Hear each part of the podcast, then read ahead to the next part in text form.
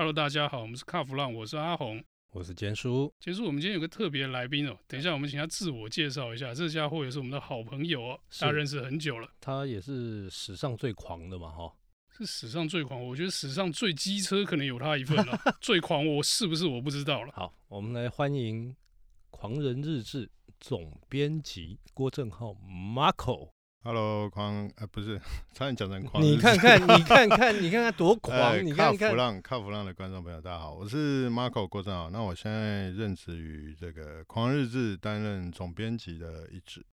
我觉得蛮奇怪，我从事汽车媒体也超过十五年，从事汽车产业超过二十年，今天却来要我讲一个这个跟汽车感觉没什么相关的话题。我感觉两位好像不是很尊重我汽车方面的专业啊。没有，因为你是干话王啊，那个 OK 啊啊！不要这样说。说真的，你在我们两个面前要讲资历，其实也是蛮好笑的。对对对，没有没有没有，我我是要显露出我的资历浅。但是我觉得，因为你最近啊，常常跟我们讲一些野溪温泉无微博啊，是，我是觉得那很有趣，可以讲给我们的听众听了。而且这跟你以前生活形态不太一样啊。对对对，我觉得就去年啊，疫情，我觉得改变很多事情。嗯，那我。其实从事野溪温泉就去年开始，其实在这个怎么讲，这个圈子啊，算是资历很短很短一个新手。不过因为去年就也不能出国嘛，所以趁着去年的一年的时间，也去了蛮多地方。大概以去年来说的话，应该嗯至少。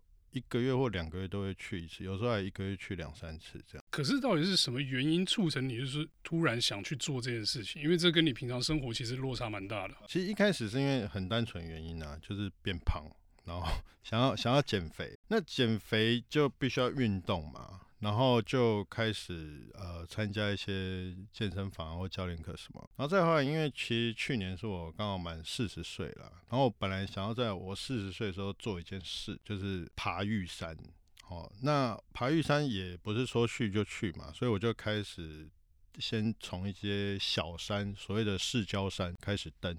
哦，就是所谓的骑行山哦，对对对对对对对，真的真的，因为我原本像两位应该都知道，我原本是真的完全没有在运动了，所以我就想说储备自己的体力，就开始从事这个登山、爬四郊山这种很简单的。当然也有爬过百岳啊，什么河湾、河湾北那些也有去过。嗯，但我后来就觉得，对我个人来讲，我觉得爬山有点无聊啊，因为我就觉得，其实爬山过程当然就是看这个山林风光、高海拔的部分，但是。对我来讲，我觉得好像爬到山顶之后就就结束了。然后山顶，因为以前刚开始的时候都是单工，就所谓当天来回。那可能你在山顶也了不起，待个半小时一小时，拍拍照就下来。我后来就开始觉得爬山有点无聊，我就想要开始走林道。林道走了一两次之后，就觉得哎，有比爬山好玩一点，但好像又跟自己想象。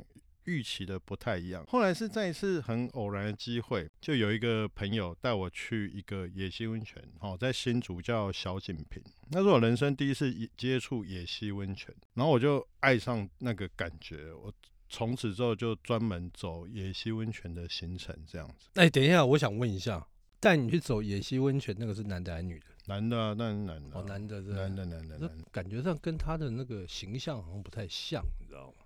你觉得他一定要带妹就对？对，因为他很多像像他脸书上面，几乎都是跟妹的合照，那个都是好朋友啦，好朋友。是是是，不是，是你去野溪温泉一男一女，嗯，那跟北海道温泉里的猴子有什么差别？野溪温泉其实某些时候是。应该说，大部分啊都会需要很大的体力哦，所以不是说女生就一定不行，但是相对来讲，它有一些体力上的门槛啊，跟爬山是有点类似。但我觉得野溪温泉，呃，因为现在台湾就有很多的山，所以台湾很多的爬山的路线、登山的路线，其实都经过规划，它其实都有步道。对，走起来其实它只是有爬升跟路途比较漫长，但实际上它的都是有步道，其实是算好走。算是有人工的设施已经铺下去，可是野溪温泉，我们就是走在河床上或溪床上，那个是绝对不会有步道，那等于就是类似一个持续两三个小时，至少两三个小时高强度的脚底按摩，所以这个，然后你要背自己的装备嘛，所以其实我觉得对体力上来讲，虽然没有攀升啦，但相对来讲，它地永远不是平的，然后它还要过膝，所以我觉得对体力来讲是有一定的要求。所以你那种感觉很像那个斯卡罗的要出草的那种感觉，就对。没有没有，出草是带着怨气、怒气，我们没有，哎、我们是带着喜乐、祥祥和的心情。哎可是你刚刚讲到说你们都走西床嘛，对不对？那会不会碰到，比方说有高的芒草，你们要带镰刀去那边砍的？呃，比较少，因为其实现在我们去的，或者说我啦，我去的基本都还是有人去过的地方。嗯、因为其实到进去之后就没水没电嘛，这基本，然后也不会有手机讯号。OK，所以如果真的是选择完全没有人进去过的地方，其实相对来讲也是有它的风险啊。所以基本上还是会选择已经有人去过的地方，对啊。而且河床跟溪床它其实也不会有草啦，就是无止境的石头这样。比较危险是在渡溪的时候，因为有像有一次我越过溪，那个溪水比较。急一点，而且它河道是窄的，所以溪水快，然后水位比较高。那那那时候就真的是有几次风险啦。嗯嗯，有没有吓到？其实当下是不会有那个惊吓的心情，你只会想着你绝对不能跌倒哦。因为其实你进溪之后，像我最深的一次，大概水到肚脐。然后，呃，我我身高一百七嘛，到肚脐其实水已经将近有一百公分了，其实蛮深的。身上有背装备，但因为你背装备的关系，所以其实你重心比较高。然后你人进去之后，水有浮力，你整个人会被抬起来啊。但是你的重心又在上半身，所以其实很容易不稳。那那时候就是只能靠登山杖撑着。但是和那个溪床就是溪水里也不会是平的嘛。那有时候你插下去刚好滑了一下。一个不小心，那那个时候就是你一定要想办法撑住，不然那个一跌下去，就是人身人身体湿掉跟装备湿掉都是小事，但是如果你就这样一直被水冲下去，那个就很可怕。湿身不成变往生就对了。对对对，严格说起来是这样，就真的还是要注意安全啊，一定要注意安全。对，所以你跟我们讲的就是。看起来都很轻松，玩乐很开心，但是其实是有一定的风险在的吼。对对对，溯溪的风险最大，然后还有包含，因为其实像台湾大家都知道，就是常常下雨嘛，然后可能某些地方，或者说以我个人认为，我觉得大部分的地方水土保持都做的没有很好。嗯，哦，所以其实你晚上扎营的时候也要选地方，不然有时候那个会有落石掉下来，其实蛮常有落石，我有遇过。那你如果刚好搭在这个山壁边什么，那真的不幸有落石，其实也很危险。所以晚上扎营的地方也要做选择啊。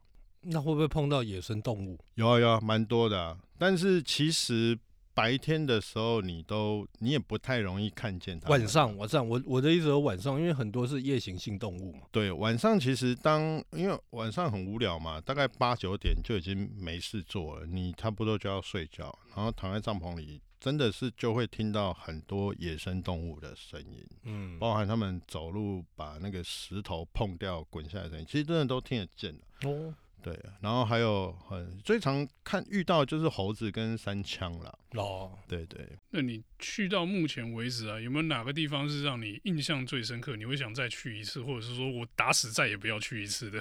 哦、呃，其实。都会想要再去啊，不想去的只有那种去了之后发现很无聊的不漂亮，或者说它已经很人工了。但是漂亮的地方就几乎都是想再去。那你要问我就我去过来讲，我最想再去的其实是高雄，它叫做石坑，它有七坑、十坑，然后再十三坑。嗯，它其实早期都一定会有呃所谓的前辈，他们会。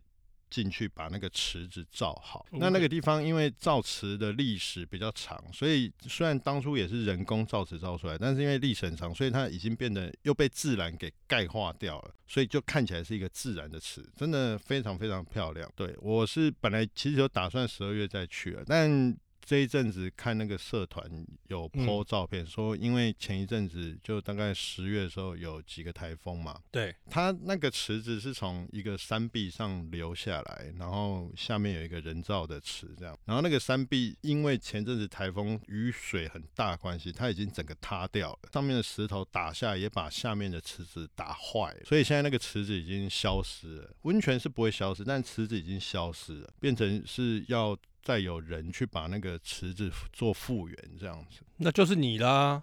那怀疑哦。那个走进去要我那一次走，我算走蛮快的人，我走了两个小时又四十分钟。大部分的前辈他们在堆池子，他们会用水泥啊，嗯，他是用车子载进去。哦，啊，你人力驮的话，其实是你了不起就驮一包水泥已经很厉害，对我们这种一般人来说。所以真正要修复，其实都是所谓的车友修复，或者说他们建持的这样子。可是你刚刚提到这个车子开进去，他们怎么开进去？用什么车子开进去？开进去一定是要吉普车来的，而且必须都要大改哦，因为那个河床的石头其实越里面越大颗。嗯，那当然，他们这些专门在开车的人，他们会慢慢像我们人走的有人的道路嘛，对，然后车子走也会有一条专门车子走的道路，那他们就会慢慢把那个车子走的道路开出来。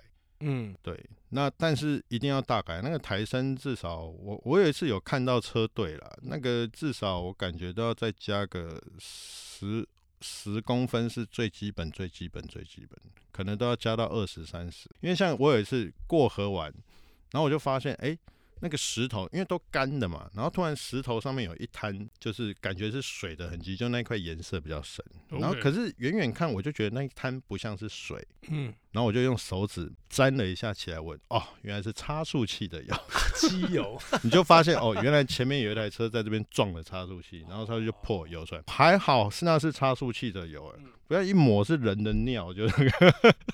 差速器的油应该泛着七彩的色泽，跟尿不太一样。尿不太一样哦。它那个因为可能呃刚过而已吧？没有没有，应该是说它比较久，所以它那颜色是在。所以像水弄到干的东西上面，那湿的地方颜色会比较深嘛。对，它那个颜色比较深，但那个深的感觉就让我觉得不一样。而且那个那个就是发生在我刚刚讲我去石坑的路上哦，所以而且有好几滩哦，感觉就是。沿路对，沿路沿路撞了很多台车这样子，所以那个路并不好走，就算要开车也不好开啊。对，真的不好开，因为就是我讲它那个落差太大了啦。嗯嗯嗯，那石头很硬，真的很硬，那个都是经过千锤百炼的石头。OK，所以一撞到就是，而且他们高低差一下来，那瞬间下来力量很大。对对，如果真的刚好有一颗石头那边撞到超速器，那超速器是一定会破的。不过 Marco，我有一个。应该是很多听众也蛮有兴趣的，我个人也非常有兴趣。你到底吃什么？你们到那边你们吃什么？吃什么取决于你想吃什么，就你要吃什么你就自己背什么进去。料理这样，那如果比较简单的人，那他可能就是最简单便利商店的三明治或饭团。对，那像我是比较喜欢煮东西嘛，所以我就会带食材进去煮。嗯、那以自己煮来说，最简单的那就泡面。那、啊、你再升级一点，那可能就煮个炖饭啊，或煎个牛排这样子。嗯、对，嗯、欸，不过各位听众，Marco 我认识他这么久，他不仅是这个在汽车很专业哦。啊，现在又野溪，对不对？野营，他还是个美食家。哎、欸，不敢说，不敢说，所以才吃的胖到要减肥。没抖音啦，哎、欸，其实运动了，要运，要运动了，要运动了。对对对，Marco，哎，那我想请教你哦，是，你这样呃，从去年嘛，去年开始嘛，哈、嗯，那你到这些地方，你有没有碰过啊？比方说，人家开车是。或者是呃，去破坏了这个生态，或者说人为的破坏，然后、嗯、人在走路的时候在那边搞破坏的有没有？呃，我觉得破坏，你你恶意这样，你说他，比如说他晚上要生活，对，那他去砍了一棵树，嗯，来当柴烧，这算破坏吗？其实很模棱两可。我觉得重点是我们。对这种有兴趣的，你就会去参加一些社团嘛，网络上社团，然后就会看到，其实里面最常争吵的一点就是说，像我是走路进去的人，是那走路进去的人跟开车进去的人，他们。大部分走路进去的人会认为开车进去不好，嗯，好，因为车子呃，它重量比较大嘛，对，它有时候打滑轮胎那边空转干嘛？那它压过河床的时候会破坏那个环境。就像你刚才讲那个油体壳破掉的时候，油就渗在那，对，相对的，对，都有都会发生嘛，哈。但我觉得其实只要有人的地方，你就在破坏那个环境，不管你是用什么方式进到里面，嗯。那只是说，你有没有尊重这个自然？嗯、你有没有尊重当下这片土地？嗯，好，因为开车进去的人也有有那个他不在乎环境，他可能甚至一一段溪水比较浅、比较平，他就来回这边冲来冲去，嗯、哦，为了拍照或者他觉得这样很好玩。对，但相对的也有开车进去，那他们真的就是像我之前讲，他们会做一个池子，哦，希望给大家。呃，我也有看过池子里面有动物的哦。哦。真的是因为冬天很冷，就像日本那样猴子在那边泡温泉，我也有看过，或者鸟在那边玩水。鸟当然是不会去分辨那个是人造还是天然，可是造出来的东西，那你把它维护好，你尊重当下的生物，对，那我觉得就是达到人跟自然的共存嘛。同样的，走路进去的人，他也有不尊重环境的啊。乱丢烟蒂之类的，乱丢垃圾啊！那最常其实最常遇到就是大小便的问题，因为里面不会有厕所，大小便都就地掩埋。那小便还好啦，就是水嘛。那个大便也还好，就是肥料。但重点在于卫生纸。那一般人他通常不会愿意把擦完屁股的卫生纸给带走，因为上面有大便嘛。嗯嗯，他就会乱丢。这个确实是最常遇到。像到一个地方，好，到目的地之后。其实你稍微周边绕一下，你就会看得出来哪边是厕所。那你有没有看看过有保险套？也有，真的确实里面什么垃圾都有。叫怕边啊？对啊，那我觉得这个所有事情都是事在人为啊。你要不要尊重这片土地，跟你要不要破坏这片土地，跟你用什么方式进去，其实我觉得没有，我觉得没有绝对的关系。OK，那你有没有碰过模型啊？你碰到模型，那它还在这里吗？我我有呃，我觉我不觉得有啦，哦，对，但我觉得那个，但当下我蛮害怕的，因为我也是晚上睡觉遇到猴子在吵架，猴猴子猴子在吵架，猴子在吵架，真的啊，就是一开始先是小小声的，所以他们讲国语还是讲台语？没有没有，就是猴语哦，但我可以非常确定他们在吵架，我感我那个感觉就是，因为猴子晚上要睡觉，然后我感觉就是有。有一只或者一两只小猴子，嗯，哦，不知道是睡不着故意的，或者是不小心的，总之他吵醒了一只大猴子，嗯，大猴子就很不爽，就干掉他，然后干掉他之后，小猴子就回嘴，然后小猴子的父母也跟着回嘴。然后大猴，然后被吵到的大猴子就开始闹人，加入这片战局。然后其他猴子就说：“阿林半米不还可以插小了。”然后就开始叽叽叽叽，那真的很夸张。那当下我确定至少有二三十只猴子一起一起在那边叽叽叽叽。而且我我那一次扎营的位置离离山比较近，嗯哼，那个声音很立体，你知道吗？然后我那时候真的觉得超级可怕，因为我我我一开始听到我觉得很可怕。我就拿着那个银钉锤，我就想说随时要来一场人猴大战这样。没有，他他根本不想理你。对啊，不理你。但我后来听出来，发现他们是在互相吵架，哦、我就心里比较释怀一点。哦，对，因为猴子其实它攻击性还蛮强的、啊。嗯。那它如果抓帐篷，而且其实像我们晚上睡觉，食物当然会尽量收收回帐篷里，可是你难免还是有一些食物的痕迹。或者说食材还摆在外面，那其实是相对会吸引动物的啦，对对对，对啊，那猴子那种爪，它一抓帐篷或者它去扯那个帐篷，其实帐篷马上就会塌掉了。特别猴子是群居的嘛，他们来都是一群，他们不会一只来。对对对对对，对啊，所以其实那当下只有你或者你跟你的朋友两个人、一个人、两个人在那边的时候，其实真的蛮可怕的。还好你没有出去干掉，不然你就到时候猴子的目标就会转成你。对对对。你是当做是坐飞机隔壁舱的在吵就对了。对，那个算是我觉得最可怕的一次啊。现在大多大多数就还好。我们今天很高兴呢，有 Marco 来陪我们聊这个野溪温泉还有猴子吵架的故事哦。但是我们把一个狂人日志的总编辑拿来讲这不务正业的东西，好像有点可惜哈、哦。所以呢，我们就决定说，那个之后呢，有机会再找 Marco 来呢，我们来请他来跟我们聊一下车子，这样子好不好？结束你说 OK 啊，当然 OK 啊，Marco 应该没问题吧？我我我真的是比较想要聊车子这一趴。My gay，我比较喜欢听你讲猴子，让我发挥一下专业。我觉得猴子那一趴还不错，我听起来超有 feel 的。好啊，那我们今天这个猴子的部分就到这边告一段落，谢谢大家收听，谢谢，谢谢，拜拜。